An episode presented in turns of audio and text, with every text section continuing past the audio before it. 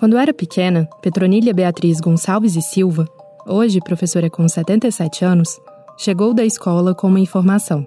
Eu me lembro que eu tinha, acho que uns 11 anos, e uma professora olhou o meu nariz, que o meu nariz não é chato, é um nariz de etíope.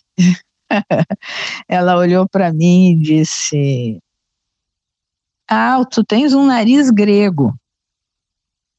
Aí eu cheguei em casa com essa novidade, que eu tinha um nariz grego. A mãe dela, Regina, que era educadora, logo retrucou. A minha mãe disse: Que esperança! Teu nariz não é grego, teu nariz é egípcio. Teu nariz é igual da rainha Nefertiti. E tratou de achar uma imagem da Nefertiti e mostrou: olha aqui o nariz da rainha Nefertiti.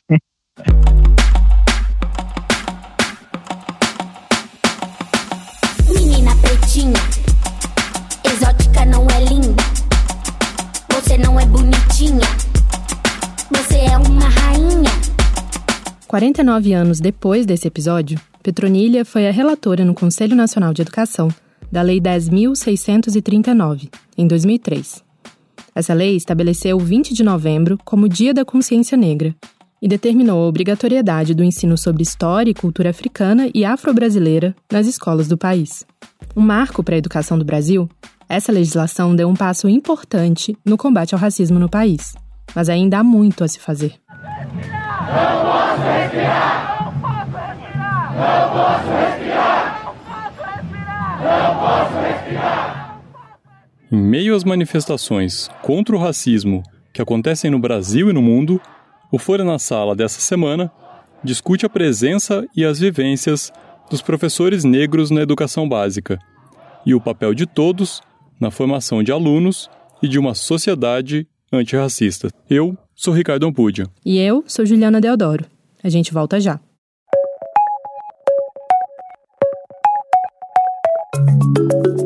A professora Petronília Beatriz Gonçalves e Silva se lembrou desse episódio de sua infância na década de 50 em Porto Alegre, quando conversávamos se ela havia tido professores negros. Nunca tive um professor, é, um professor negro nenhum professor, nem nenhuma professora, né?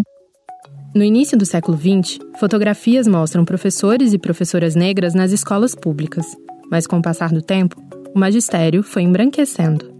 A professora Maria Lúcia Rodrigues Miller, da Universidade Federal do Mato Grosso, autora do livro A Cor da Escola, fez um levantamento sobre a presença dos educadores nas escolas e conta que com a República começa um processo de branqueamento do magistério e um processo muito intenso. É, você tem você tem os médicos dizendo que é, os africanos, os descendentes de africanos, não têm solução, não vão para frente, têm péssimas qualidades, é, quer dizer, não tem qualidades, é, é são imorais, são incompetentes, são preguiçosos. Os, os, os, epítetos, os insultos eram muito grandes. E tudo isso com uma feição de ciência. Além de teorias eugenistas, ações que visavam dificultar o acesso das pessoas mais pobres à escola normal foram implementadas. O racismo estrutural afastou a população negra de vários lugares, inclusive do magistério. É o que explica a professora doutora em educação Eugênia Poitela, da Universidade Federal do Mato Grosso do Sul.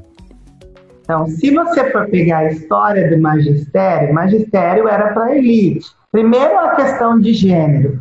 A mulher que fazia magistério, que era professora, ela tinha mais condições de, de casar. Era uma uma, como se fosse uma casta, era, era algo magistério, a valorização, ser normalista, né? Então, na verdade, essa educação, o modelo do racismo estrutural afastou a população negra, inclusive do magistério. A virada nessa história começa com o início da expansão do ensino básico, na década de 1960, que permitiu que mais crianças pobres pudessem ir à escola chegassem ao ensino médio e, por fim, ao magistério. No começo do século XXI, as políticas afirmativas colaboraram ainda mais para esse movimento, levando mais negros às universidades.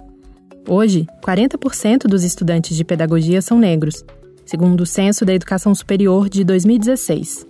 o marco definitivo da representação em sala de aula veio com a promulgação da Lei 10.639, em 2003. Para a professora Petronília, a lei tem um significado importante.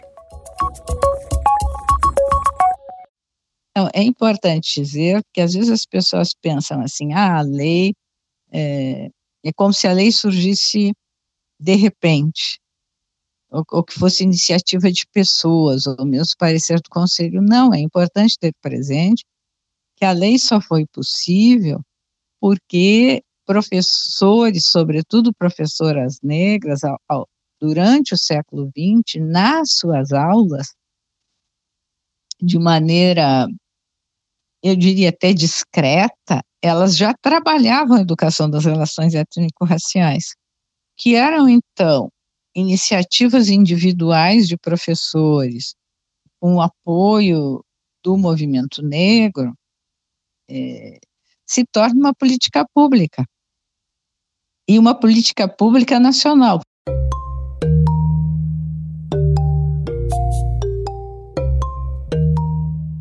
Hoje, segundo dados da Prova Brasil de 2017, respondida por mais de 250 mil professores, 46% se declaram brancos, 8% pardos e 40% pretos. Entre os diretores, os percentuais são muito parecidos.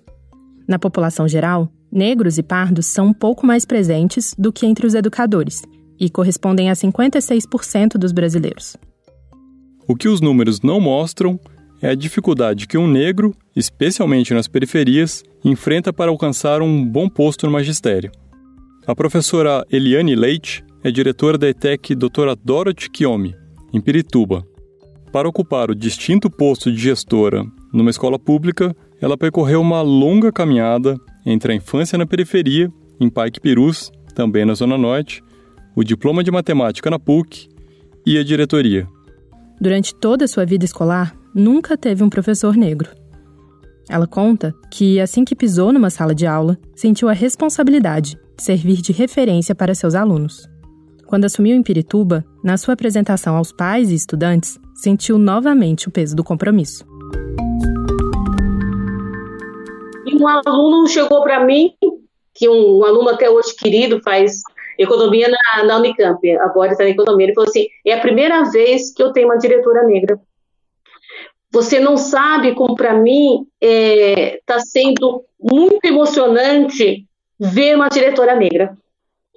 E aí que você percebe a responsabilidade que a gente tem nesse espaço que a gente ocupa. Como você tem a responsabilidade de, de trazer para esse jovem essa referência, como é importante para o jovem ter uma, uma, uma referência. A Eliana acredita que, mais do que trabalhar os conteúdos previstos na Lei 10.639, o professor precisa dar visibilidade e reconhecer o potencial dos alunos negros, que, segundo ela, são historicamente tratados como menos capazes, um reflexo do racismo estrutural da sociedade que a escola repete. Então, esse olhar a escola precisa ter, se aquele, se aquele jovem se sente, é, aquele jovem negro, aquela menina, aquela menina se sente reconhecida naquele espaço, e se aquele espaço da escola é inclusivo, e se, há, se, há, é, se ele pode se expressar né, naquele espaço, se ele é ouvido naquele espaço. É uma, é uma, uma questão que, na, na, nos cursos de formação de professores, nos cursos de pedagogia, isso precisa entrar na, na, no currículo do, do, do, curso. Precisa falar para o professor lá na, sua formação, no processo de formação de professor, no processo de formação inicial, o que é racismo, o que é racismo, racismo estrutural, como que a escola reproduz essas questões raciais no seu interior, como que a gente combate dentro da escola esse racismo. Segundo especialistas que a gente ouviu nesse episódio, a identificação do aluno negro como uma figura bem-sucedida é fundamental para o seu sucesso, pois séculos de racismo sistêmico continuam colocando o negro em papéis inferiorizados. A professora Eugênia, do Mato Grosso do Sul, contou para o Ricardo uma história triste, mas que escancara a urgência de se romper com essa lógica do racismo e qual o papel do professor nisso. Uma colega que é professora universitária é, passava com o filho é, para levá-lo para a escola, uma escola privada em São Paulo, filho negro, né? Tá. E aí ele, ela, ele falou para ela um dia o seguinte, mãe, eu não preciso estudar muito. Ela falou, por quê? Ele falou, ah, porque eu não vou ser gari quando eu crescer? Ou seja, ele só via a representatividade dele no, nos trabalhadores garis que ele via na, varrendo a rua quando ele chegava na escola. Então, é, falando da importância da, da, da, do professor negro, é isso. Né? Então, quando a criança tem cada vez mais a presença de professores e professoras negros e negras, ela vai é, é, se sentir fortalecida, fortalecida a sua identidade. É, a, a presença da, do professor negro, a presença dele em si já é algo é, que rompe com, todo essa, com toda essa negatividade é, relacionada à, à, população negra, né, de inferiorização, de incompetência. Mas é também da professora Eugênia que vem outra história, essa feliz, que traz uma resposta de como isso pode começar a ser modificado na escola, na formação do professor. Quando dava aula na Universidade Federal da Grande Dourados, também no Mato Grosso do Sul, ela viu uma aluna se transformar durante o curso de pedagogia. Eu tive um caso que a menina, até o final, ela assumiu-se negra e tornou-se negra, porque era uma menina com cabelo liso, claro, ela usava lente de contato. E mim, eu, assim, eu percebia que ela tinha umas características, mas eu dava minha aula e fui fortalecendo a identidade. No final, ela tinha o cabelo crespo, ela, é, é, ela, ela enegreceu, não sei como, mas é impressionante o que é a representatividade. Anos depois, essa aluna passou em um concurso da rede pública no interior de São Paulo. E durante uma atividade cotidiana, ficou responsável pela decoração de Natal das salas da escola.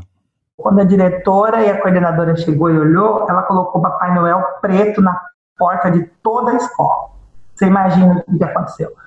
Foi um, uma. Nossa, chamaram ela na direção. Ela falou: bom, meu Papai Noel é da minha cor. E é da cor também de várias crianças que a gente tem na escola. Mas diz que foi, a partir dali eles começaram a discutir as questões raciais, né? Porque ela, ela, ela era uma, uma professora negra numa escola, mas que tinha vários professores, vários alunos negros. Você vê, ah, ela me conhecer, ela enegrecer, ela passar num concurso e ela transformar o olhar de uma escola pública em São Paulo, entende? Mas se o papel do professor como referência em sala é importante para os alunos se reconhecerem, também eles, os professores, precisam se reconhecer. A professora Margarete Diniz, da Universidade Federal de Ouro Preto, coordena o programa Caleidoscópio, focado em temáticas de diversidade e inclusão. Entre as atividades que ela realiza estão rodas de conversa com educadores da rede básica. Geralmente, são quatro encontros, com temas relacionados a gênero, raça e sexualidade. Na região de Ouro Preto e Mariana, o público-alvo é composto, em sua maioria, por mulheres negras. O objetivo do projeto, de acordo com a Margarete, é fazer com que as professoras se vejam nesses lugares sociais. Porque se as professoras não se reconhecem como sujeitos é, marcada por essas incidências, elas também não dão conta de fazer o trabalho na sala de aula com essas diferenças. Né? Então, a tendência é que elas neguem essas diferenças de gênero, de raça, de sexualidade, né? E é o que a gente mais assiste no cotidiano das escolas. As professoras, é, mesmo depois que passam por formações teóricas é, bastante contundentes, né, durante anos a fio, elas continuam dizendo que não estão preparadas para lidar com a diversidade, né, seja ela de gênero, seja ela racial, e também o tema que incide bastante é a questão das pessoas com deficiência. Todo o trabalho que eu faço de formação é para que essas professoras elas é, tomem contato com essa dificuldade, né, com esse impasse, e, e a partir desse impasse elas possam reconhecer a própria diferença, primeiro, né, para depois trabalhar com crianças e adolescentes essa diferença. Em um grupo formado por 19 professoras que participaram do projeto, os resultados foram diversos e mostraram os desafios que ainda se tem pela frente. Né, é, nós já tivemos uma mudança de posição delas em relação à questão de gênero, né, elas passaram a a se valorizar mais como mulheres professoras, a se reconhecer mais nesse lugar. É, é um trabalho longo, não é um trabalho rápido, né? ele não tem efeitos imediatos, e esse é um dos problemas da formação, né? se, ela, se ela não tem uma formação que é contínua, e que ela é, use de diferentes estratégias para atingir esse objetivo, geralmente a gente não consegue bons resultados. Além das ações representativas, como o Papai Noel Negro da aluna da professora Eugênia, as narrativas construídas na escola também são muito importantes para a formação dos professores. Eu entendo que o lugar do professor negro na escola, atualmente, precisa ser um lugar de liderança nesse processo de reeducação das relações raciais. Essa é a Luara Santos, que é mestra em Relações Étnico-Raciais pelo Cefet e professora de História do sexto e do nono ano da Rede Pública de Itaboraí, na região metropolitana do Rio de Janeiro. Eu também defendo, também entendo que a gente precisa construir com os nossos alunos outros olhares para além dos estereótipos, né?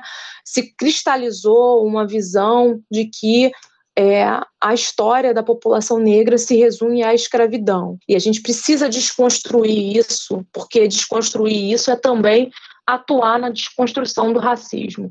É entender que sim, houve escravidão, sim, as pessoas negras foram é, é, tolhidas de sua liberdade, as pessoas negras foram desumanizadas, porém essa história também tem outros lados. Ela explica que é importante e necessário superar uma história única e construir outras histórias, onde o negro tem papel de protagonista. Porque isso vai fortalecer as identidades negras dos alunos negros e, ao mesmo tempo, para aqueles alunos que não são negros, também vai é, permitir com que eles desconstruam, né, de, através da educação, desconstruam de alguma forma essas visões tão estereotipadas, né? Como lembra a professora Luara Santos, a reeducação das relações sociais. Esse é um trabalho de todo o corpo docente. Né? É, o, o racismo ele acontece quando, quando acontece o xingamento, quando acontece a agressão, mas o racismo também acontece quando a escola silencia, quando a escola não trata da história negra, quando a, a escola não investe em, em produções, em atividades, em planejamentos que foquem na reeducação das relações raciais. O racismo está aí também. Né? Então, é muito importante que, enquanto professores negros, que a gente esteja à frente, sim, desse, desse processo, desses processos pedagógicos, e fundamental que todo o corpo docente e, e direção e, e, outras esferas administrativas façam parte desse processo também. Esse foi o Folha na Sala, o podcast da Folha para professores em parceria com o Itaú Social. Nossos episódios vão ao ar às terças em todas as plataformas de podcast ou no site da Folha. Nessa quinta-feira, a gente estreia uma série de episódios especiais que vão contar a história de grandes educadores brasileiros. Não deixe de ouvir, que tá bem legal. O primeiro episódio é sobre Juan de Espicuelta Navarro, o jesuíta que pode ter sido o primeiro professor do Brasil. Às terças, seguimos com os episódios sobre educação durante a pandemia ou que estejam conectados com temas da atualidade. O episódio de hoje contou com áudios dos canais Alma Preta, além da música Menina Pretinha, da MC Sofia. A edição de som é de Stefano Macarini e a coordenação do podcast é de Fábio Takahashi e Magê Flores. Até mais! Até mais!